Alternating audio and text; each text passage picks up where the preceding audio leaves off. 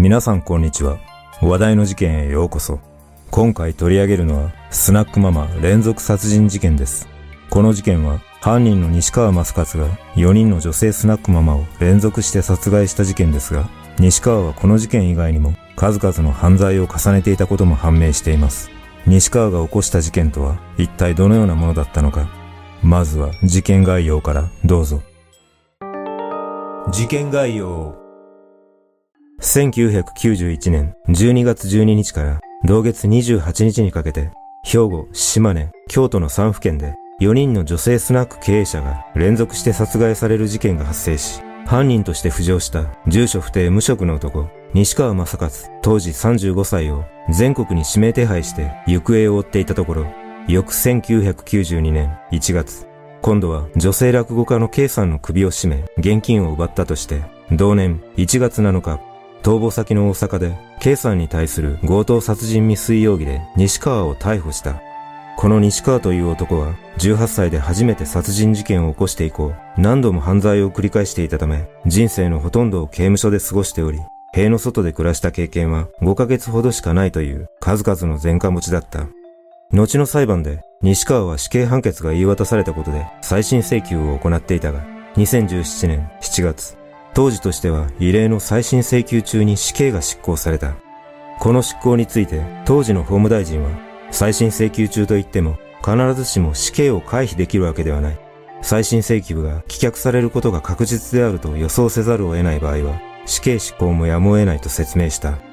この事件は殺害された4人の被害者が西川より年上のスナックのママばかりだったという特徴があり、西川が幼い頃に母親を亡くし、愛情が注がれなかったことが要因ともされ、西川の生い立ちや犯行動機にも注目が集まり、徐々にこの男の正体が明かされることとなった。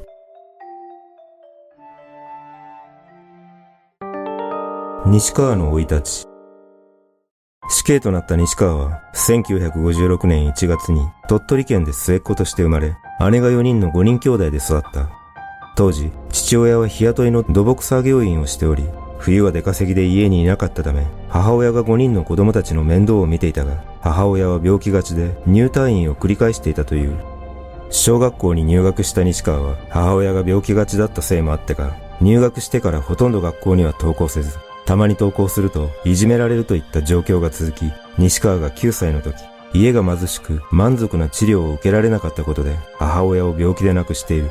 その後、西川は中学に進学したが、西川に対するいじめは続き、それが原因で不登校となり、当然勉強にもついていけず、西川は字の読み書きもほとんどできない状態にまでなっていた。そんな中、14歳になった西川は、窃盗や女子生徒をナイフで脅していたずらをするといった事件を起こし、施設に収容され、施設を出ると高校には進学せず、鳥取県内で仕事を転々とし、15歳の時に再び窃盗事件を起こして中等少年院に送致されている。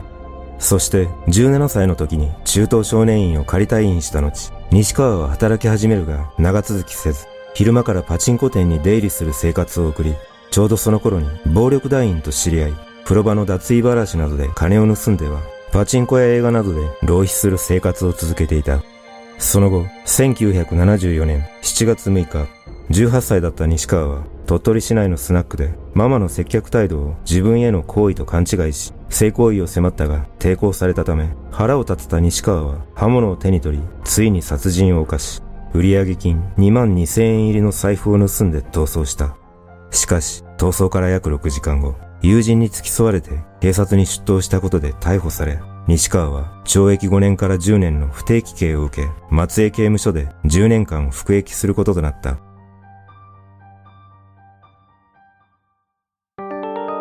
繰り返す犯行。1984年6月、28歳となっていた西川は、刑期満了で松江刑務所を出所すると、松江市内のパチンコ店で2ヶ月ほど働いた後、その後は鳥取市内に戻って旅館や駅の待合室で寝泊まりしながら生活していたが、金に困った西川は反省することなく再び犯罪に手を染めた。1984年9月10日、鳥取市内の宿泊先の旅館で経営者の妹、当時58歳をナイフで落とし、金を奪おうとした強盗致傷事件を起こし、またも逮捕され、懲役7年の刑を受け、鳥取刑務所に服役している。その後、1991年10月、鳥取刑務所を出所した西川は、服役中に知り合った暴力団員を頼り、岡山県倉敷市の暴力団事務所へ身を寄せ、電話番などをしながら41日間この事務所で過ごしていた。しかし、西川の犯罪癖は収まらず、倉敷市内のスナックへ一人で来店し、ママと二人だけになったのを見計らい、ママを襲うなどしており、この時は抵抗され、逃走しただけだったため、通報はされなかったが、西川は懲りることなく犯行を繰り返した。同年12月6日には、親しくなった組員宅から金を奪おうと考え、妻や子供を脅したものの、その妻に説得されたことで、結果的に何も取らずに逃走しているが、この件が組長にバレてしまい、西川は組から追われることとなった。その後、行き場を失った西川は、岡山県に住む刑務所仲間の家で身を寄せていたが、その仲間宅から現金10万5千円を盗み、兵庫県姫路市に逃走した。そして、西川は逃走先の姫路市を皮切りに、次々と金目当ての殺人を繰り返していった。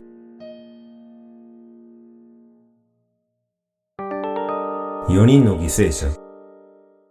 姫路事件。1991年12月12日夜、西川は姫路市内のスナックへ閉店直後に入店し、この店のママ A さん、当時45歳の首を手で絞めた上、刃物で殺害し、現金6000円などを盗んで、米子市まで逃走し、旅館に身を隠していたが、逃走中に捨てたと思われる A さんのポーチが JR 山陰本線、木の崎駅付近で発見され、そのポーチから西川の指紋が検出された。松江事件。A さん殺害から9日後の12月21日、西川は松江市内のスナックを訪れ、この店のママ T さん、当時55歳の首を手で絞めた上、刃物で殺害し、現金約20万円を奪うと、JR 松江駅前からタクシーで松江市を離れ、その後倉吉市内に立ち寄り、京都に向かった。京都事件。京都に着いた西川は12月26日未明、京都市中京区のスナックで、この店のママ H さん、当時55歳の左首を刃物で刺して殺害し、現金5000円を奪って逃走した。その翌日、H さんの遺体が発見され、現場周辺では捜査員が聞き込みを行っていたにもかかわらず、西川は大胆にも事件を起こしたスナックの上の階にある別のスナックを訪れ、事件を話題にしながら閉店まで酒を飲んでいた。さらにその翌日の28日早朝、西川は H さんを殺害した店から200メートルほどしか離れていないスナックに入店すると、この店のママ M さん、当時51歳の心臓を刃物で一突きにして殺害し、午前6時40分頃、店のレジを物色していると、M さんの長男が店に訪れ、鉢合わせになり、西川は長男の顔をビール瓶で殴って軽傷を負わせた上、現金1万数千円を奪い、大阪市の天王寺区まで逃走した。警察庁は一連の連続殺人事件を西川による犯行と断定し、30日、警察庁広域重要指定119号事件として広域指定し、全国に西川を指名手配して行方を追った。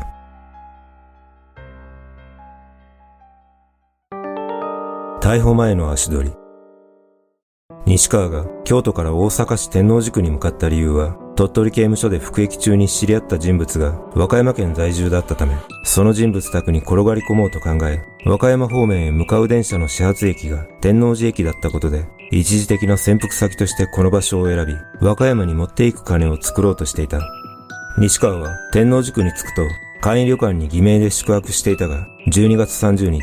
天王寺区内にあるアパートを訪れ、アパートの大家に入居希望を伝えると、その翌日には、このアパートに住む女性落語家の K さん宅を訪れ、今度引っ越ししてきます、と挨拶だけをした後、別の天王寺区内のマンションで留守宅に侵入し、現金4万円が入った財布を盗んで逃走した。そして、年が明けた1月5日、午前10時45分頃、西川は再び K さん宅を訪れると、今日隣に引っ越してきたものです。と挨拶すると、電話を貸してもらえますか？と頼み、K さんが電話機を取りに行こうとしたところをいきなり襲いかかった。K さんは必死に花瓶を投げるなどの抵抗はしたものの、首を絞められ、その場で失神してしまった。しばらくして意識を取り戻すと、再び西川に首を絞められたため、K さんは、殺さないで、と言って、西川の金の要求に応じ、現金14万円を渡すと、西川は態度を軟化させ、二度と罪は重ねない、と言って床に手をつき謝った。そして西川は、俺は京都で二人を殺して逃げてきて、新聞に毎日載っている男だ、と話し、タバコに火をつけて座り込むと、K さんに、すまんことをした、もう何日も食べてなくて自暴自棄になった。これ以上罪は重ねない。と話したという。その後西川は、警察に電話するなら10分経ってからにしてくれ。と言って、K さん宅を立ち去ったが、K さんは全身の力が抜けてしばらく動けず、午後2時20分頃に警察に通報し、駆けつけた捜査員は西川が近辺に潜伏している可能性が高いとみて、現場周辺で限界態勢をとって張り込んだ。容疑者逮捕。限界態勢が取られる中、1月3日午後7時頃、西川は天王寺区内の別のマンションに住む会社員の女性、当時31歳の部屋を訪れ、同じマンションに住んでいるものだと名乗り、母と義父の仲が険悪なので、しばらくいさせてほしい、と持ちかけた。これを信用した女性は、西川を部屋に招き入れると、西川は女性の小学1年生になる長男とテレビを見たり、一緒に食事をするなどして過ごしていたが、夜が更け、女性が西川に帰ってもらうように頼むも、一向に西川は帰ろうとしなかった。そして、日付が変わった午前1時過ぎ、女性が台所に行こうとしたところ、西川が背後から女性の首を絞めてきたため、女性はひるむことなく大声で叫ぶと、寝ていた長男が目を覚まして泣き出したため、西川は思いとどまって女性の首から手を離した。その後、西川は女性に、世間を賑わせている殺人犯であることを明かして謝罪した上、もう自殺するしかないと話すと、女性は、自分が警察に付き合うから自首しなさい、と明け方まで西川を説得した。午前10時40分頃、女性は長男を保育園に連れて行くため家を出たが、西川は出て行くことをせず、女性宅の玄関前の廊下に佇んでいた。女性は保育園に着くと、殺人犯の西川が家に来ている、と職員に訴え、通報を受けた警察官が女性のマンションに駆けつけると、西川は逃走することなく、まだ部屋の廊下に佇んでいたため、西川をその場で逮捕した。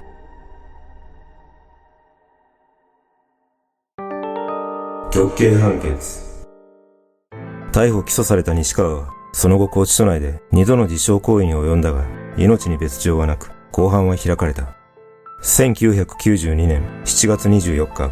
大阪地裁で初公判が開かれ、西川は強盗殺人の罪で問われた4件に対して、身に覚えがないと全面否認し、無実を主張したが、検察側は一連の事件で凶器が見つかっていないため、状況証拠の積み重ねで西川の犯行を立証し、死刑を求刑した。1995年9月11日、大阪地裁で判決公判が開かれ、裁判所は松江事件以降の現場の靴跡は同一で、西川の履いていた靴と認められるなどの理由から総合的に判断して、すべて西川の連続犯行と事実認定した。裁判長は、被害者4人の無念さは察するにあまりあり、一般市民に不安と衝撃を与えた。反省の態度はなく、不遇な生い立ちなどを考慮しても、極刑をもって臨むしかないと述べ、さらに、犯罪史上稀に見る凶悪、重大事件で、動機も同情の余地はない。強制教育の効果も期待できないとして、休刑通り死刑を言い渡した。その後、弁護側は控訴したが、判決が覆ることはなく、2005年6月7日、最高裁が上告を棄却し、西川の死刑が確定した。西川は死刑確定者らを対象に実施されたアンケートに対して、検察側の証人はコロコロ話が変わり、全く信用できないのに、裁判官は検察側の証人の証言ばかりを採用し、弁護人の証人の主張は聞き入れない。その点に納得できないので、再審請求をして戦っていると答え、争う姿勢を見せていたが、2017年7月13日、再審請求中だった西川の死刑が執行され、この事件にピリオドが打たれた。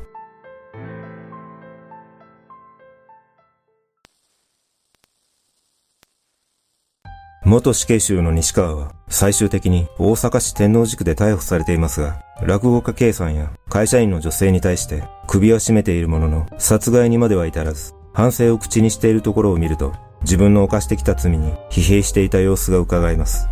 しかし、逮捕されてから一貫して罪を認めない姿勢を取るなど、本当の意味での反省などは全くなかったこともアンケートの答えから見て取れます。